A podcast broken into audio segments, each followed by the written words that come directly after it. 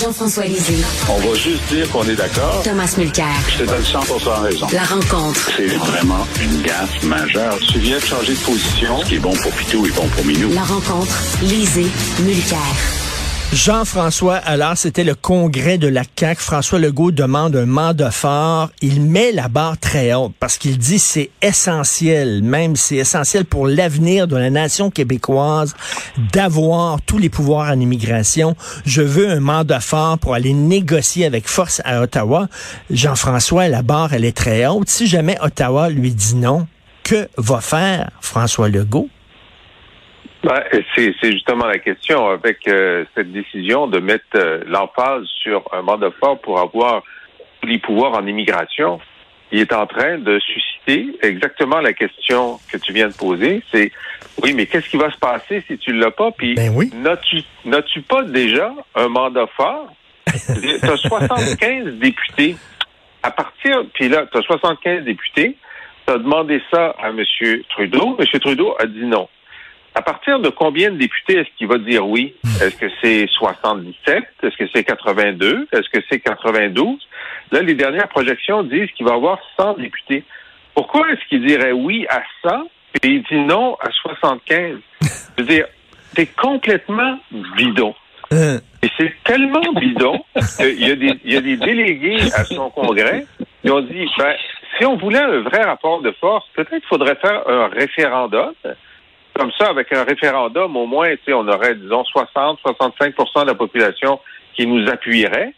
Et là, le, parti a dit non, non, non, non, euh, cette, proposition est non recevable pour des raisons techniques. Mais ensuite, en conférence de presse, ben, la question a été posée à, à M. Legault, puis il a dit non, non, non, non, non, c'est pas dans les plans.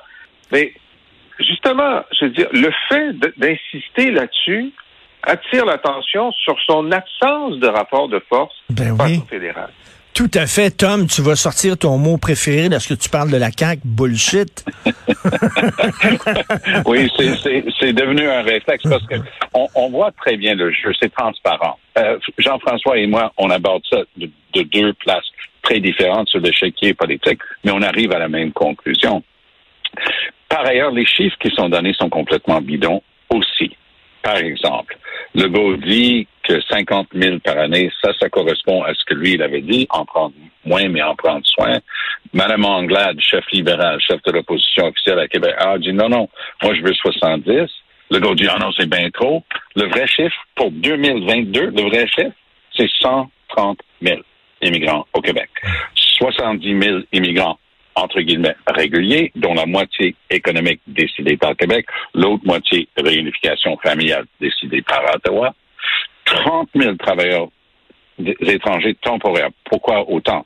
Parce qu'il manque de main-d'œuvre, et ça, c'est des gens pour travailler en agriculture, dans les hôtels et dans les restaurants, surtout. Il y a, d'autres places aussi, mais c'est surtout dans ces trois sphères-là, 30 000, plus un autre 30 000 qui arrivent avec leur valise en train de rouler sur le chemin Roxham.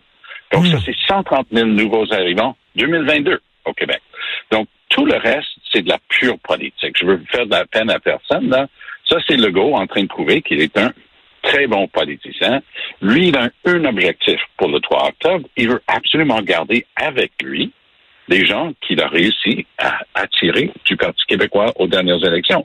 Et il fait ça avec une fin de semaine, avec un thème sur la fierté, déchirant sa chemise, juste une petite affaire, juste un petit peu sur l'immigration, provoquant peut-être une chicane s'il peut avec Ottawa, mais n'y croyant pas pour une seconde, ça c'est totalement du chiquet à quoi on est en train d'assister. Mais Jean-François, s'il se fait dire non, parce que là, les attentes sont très élevées, ça me fait penser au fameux discours d'après-midi de Robert Bourassa. S'il se fait dire non, euh, il peut pas retourner euh, dans son trou, la queue entre les deux jambes. Là.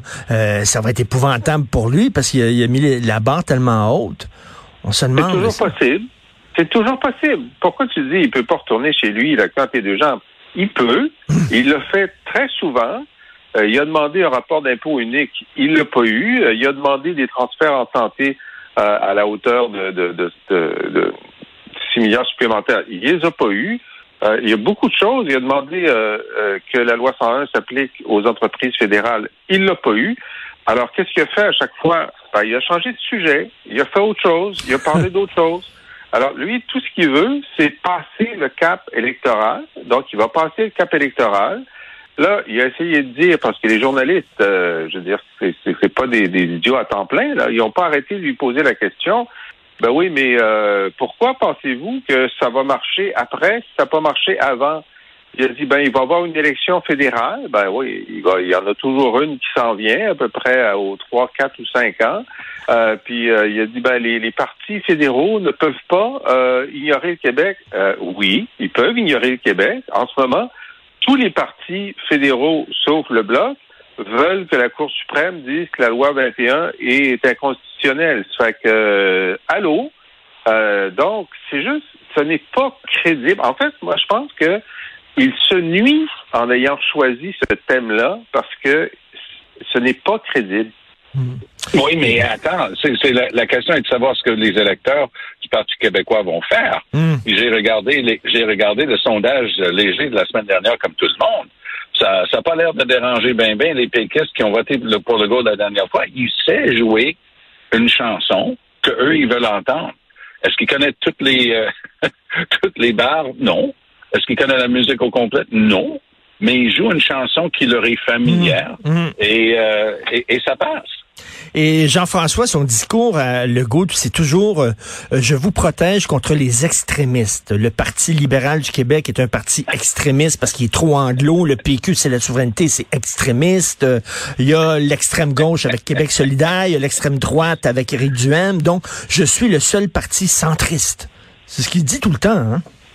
Oui, ben, euh, il dit euh, les idéologues. Les idéologues. Euh, alors, il les a pas nommés dans son discours. Donc, les journalistes ont dit, ben, de qui parlez-vous? Puis il dit, ben, ceux qui, ceux de, si le chapeau leur fait, ben, qu'ils le mettent. Bon. Alors, évidemment, c'est une position assez confortable en disant, bon, mais il y aura peut-être une récession.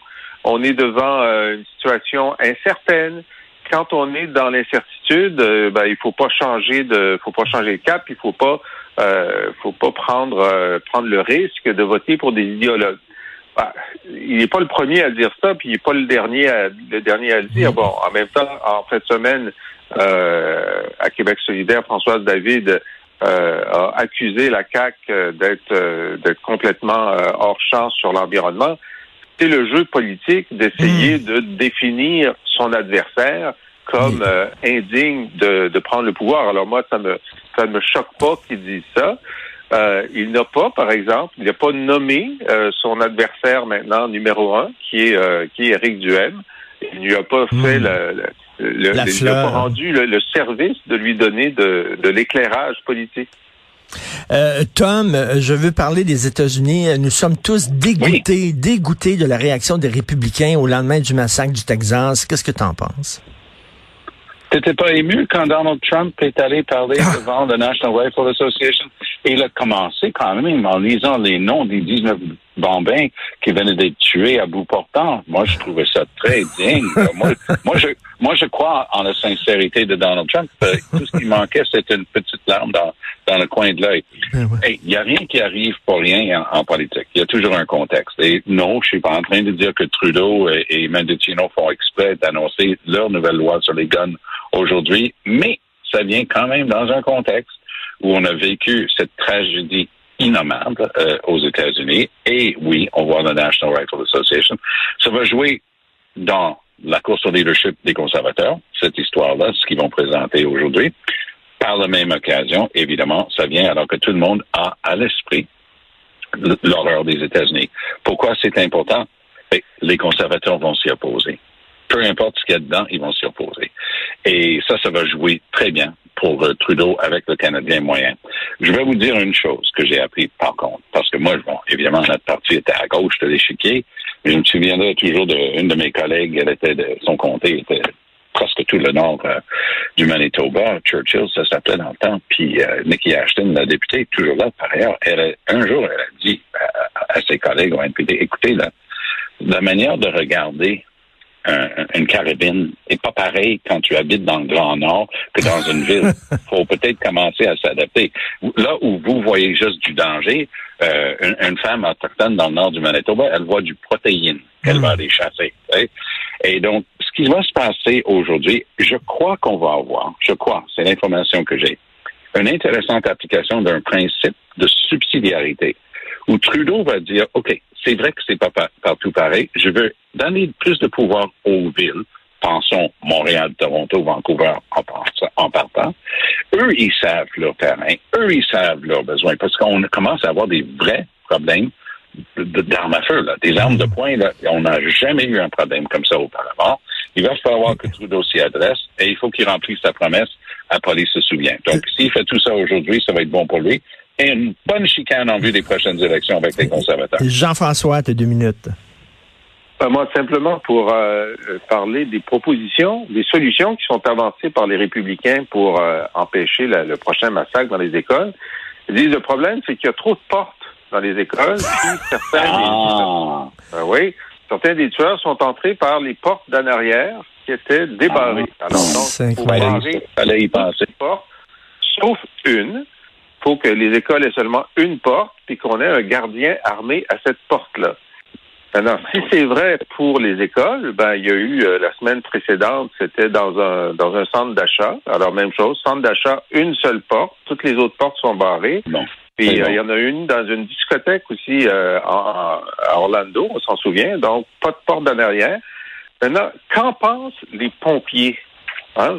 Est-ce que les pompiers pensent que c'est une bonne idée de n'avoir qu'une porte pour des lieux où il y a 100, 300 ou 400 personnes en cas d'incendie?